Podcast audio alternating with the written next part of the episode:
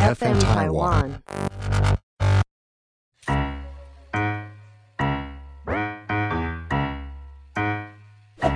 大家好，我是 Karen，欢迎收听 Karen 老师有意思。那如果结过婚的人想要管老公，一般就是请月老夫人啦，哦，月老婆婆也很会管老公哦。但我们这个另当别论哦，就是针对夫妻感情的和和和谐，通常我们要祭拜的呢，是谁？是这个和和二仙，和和仙师。这个和和二仙就是我们东方的爱神。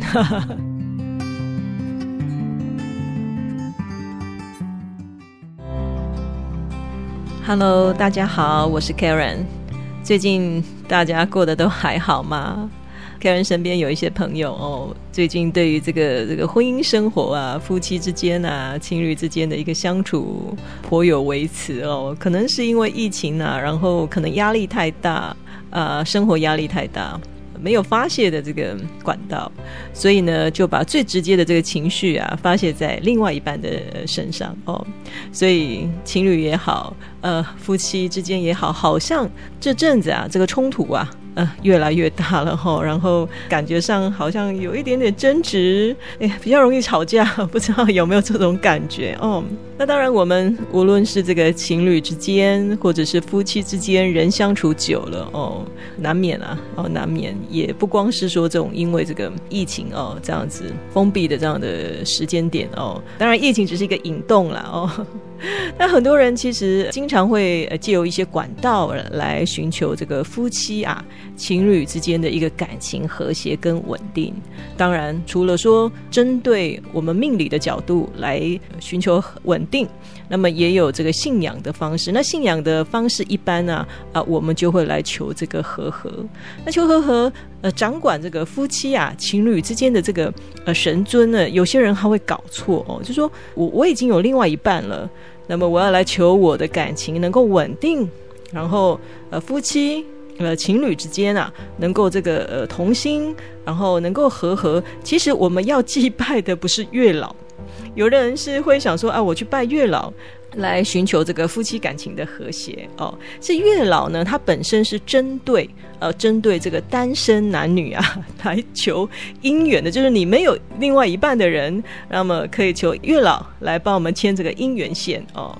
那如果结过婚的人想要管老公，一般就是请月老夫人啦，哦，月老婆婆也很会管老公哦。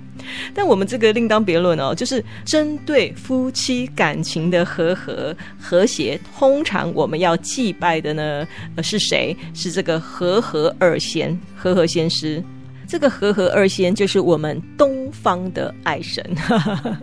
就是让夫妻情侣。呃，两个人之间能够这样子感情更和谐。那和和二仙哦，他呢其实是两个男生，他并不是一男一女哦。哦，记住了。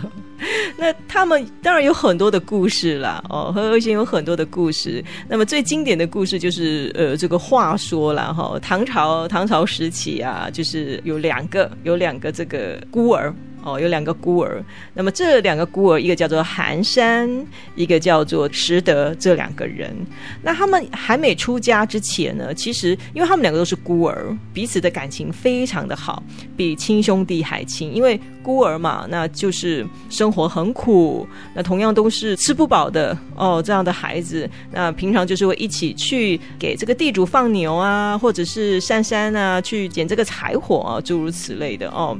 那他们呃生活的这个村子啊，其实因为经常下大雨，所以会有很多的这些小河。那他们平常的游戏呢，就是经常在这个开满这个莲花的这个河边嬉戏啊。吃不饱的时候，这个饥饿的时候，就会去吃这个莲藕，呃，莲藕来充饥，或者是抓青蛙哈。就是两个人就是玩的很开心，从这个幼童时期就是这样子一直玩，一直玩，一起长大哦，就是蛮开心的哦，非常好，感情非常好的两个人。可是呢，这个。呃，老天爷也很捉弄人，就是他们两个也同时了爱上了同一个女生，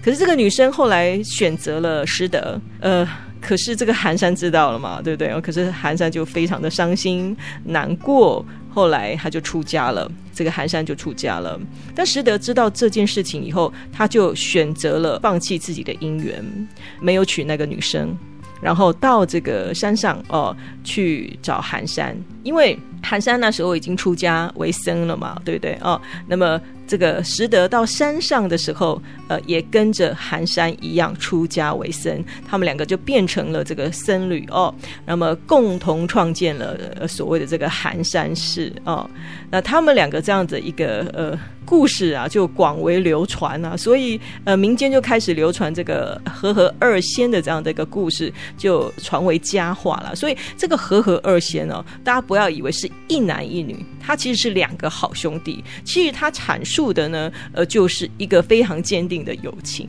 同心哦，一个非常美好的一段友情。那衍生到后面呢，我们如果说像这个夫妻呀、情侣之间的恩爱啊，那当然我们就是请呃请求这个和合二仙啊，这样子东方爱神啊，来坚定我们的这个爱情哦。所以我们讲说，爱情的守护神神明啊，不是月下老人，月下老人是帮我们牵这个红线的，他的功课就是在这个鸳鸯谱上面的这个。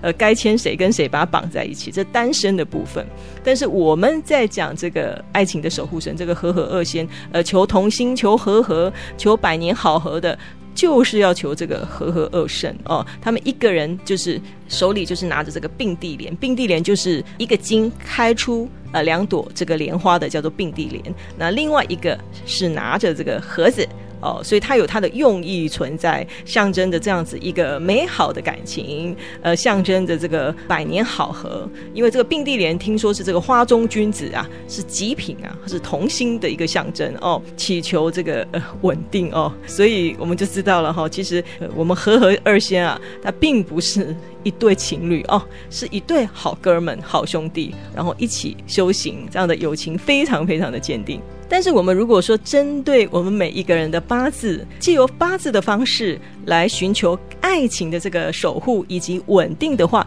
当然也有我们的方法哈。首先，我们先要把各个生肖的这个桃花六合的一个地支呢，把它找出来。比如说像这个属猪。跟呃属兔的朋友哦，那这个半山河本身它的桃花位呢，呃，就是在这个北边。子呢，它本身是和丑六合丑哦。我们先讲哦，我们讲说这个十二地支里面，丑戌辰。还有未这四个五行属土的这个地支，它代表着是守护的意思。我们来呼应我们每一个人桃花的一个十二地支，然后产生六合，它就产生了一个守护的作用。所以，像属猪跟属兔的朋友，那么你的桃花是在子十二地支的这个子，那么子跟丑六合。OK，所以你的爱情的守护神，我们取丑，丑就是牛啊。所以呢，呃，我们都很建议哦，这个属猪跟属兔的朋友，平常啊可以佩戴一个这个牛的饰品，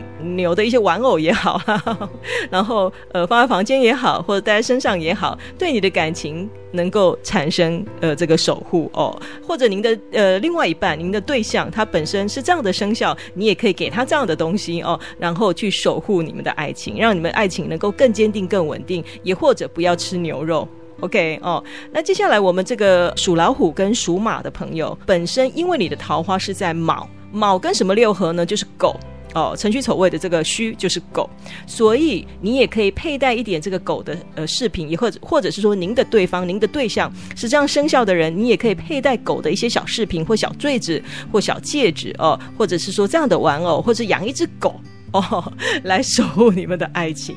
那还有属蛇跟属鸡的朋友，巳酉丑，先讲呃巳跟酉。那它本身的这个桃花位啊，本身是在午嘛，所以午跟未是六合，未是阳啊。哦，十二地支的这个未是阳，所以你可以佩戴一些阳的饰品，或买一些这个阳的这个玩偶哦，在您的房间，在你的寝室，又或者说在你的身上哦，吊饰啊都可以哦。还有属老鼠跟属猴的朋友，那么生子辰，然后这是。生跟这个呃子的部分哦，您的爱情的守护神啊，其实就是龙。为什么嘞？因为生子辰的这个桃花在酉，酉跟辰是六合，OK，所以本身你的这个爱情的守护神是龙，可以买一些龙的图腾，呃，龙的饰品，呃，龙的玩偶，来守护你的爱情，就是你的 lucky 的一个饰品哦，一个爱情的一个象征。呃，接下来就是呃属牛跟属羊，还有属龙跟属狗这四个生肖的朋友，你的爱情守护神就是你自己。因为本身你的五行就是属土，我们为什么取这四个地支，呃，四呃四个生肖来成为爱情守护神？因为这四个生肖本身就是所谓的木库，本身就是含有收藏、储藏的一个意思。所以把你的爱情收好、收编好、藏好、放好，也代表着是稳定，因为它的五行属土，那刚好跟我们生肖的每一个人的六合桃花位刚好会产生一个呃制约的力量，所以。我们刚好用这样的生肖的方式来教给大家哈，就说你要守护你的爱情，首先找出桃花哦桃花的地支，然后跟它呈现六合的这个呃四库啊，然后来守护您的爱情哦。这是这是一个小小的一个方式，呃，在这里推荐给大家哈，也可以借有这样八字的方式，那么八字的角度呢，来守护你的爱情哈。不过有时候我们在讲说这个感情啊，其实哎真的不容易哈，尤其无论是要长久的相处，然后人生人啊，要跟一个人相处一辈子这样子几十年啊，确实是不简单。那么有一些人也会觉得说啊。走入婚姻，走入感情，就是要呃睁一只眼闭一只眼。可是你想想哦，有时候我们如果去掉了自己的一个个性跟原始的一个个性的时候，好像好像也把原始你吸引对方最早期你吸引对方的那个特质。呃，也给不见了哦，这这也是两难呐，哈，这是非常两难的呃这个地方了。但是呃，Karen 在这里哦，只是简单的告诉大家，在守护爱情，呃，无论是我们基于信仰的方面，也或者是说基于这个八字的这个理念跟观点，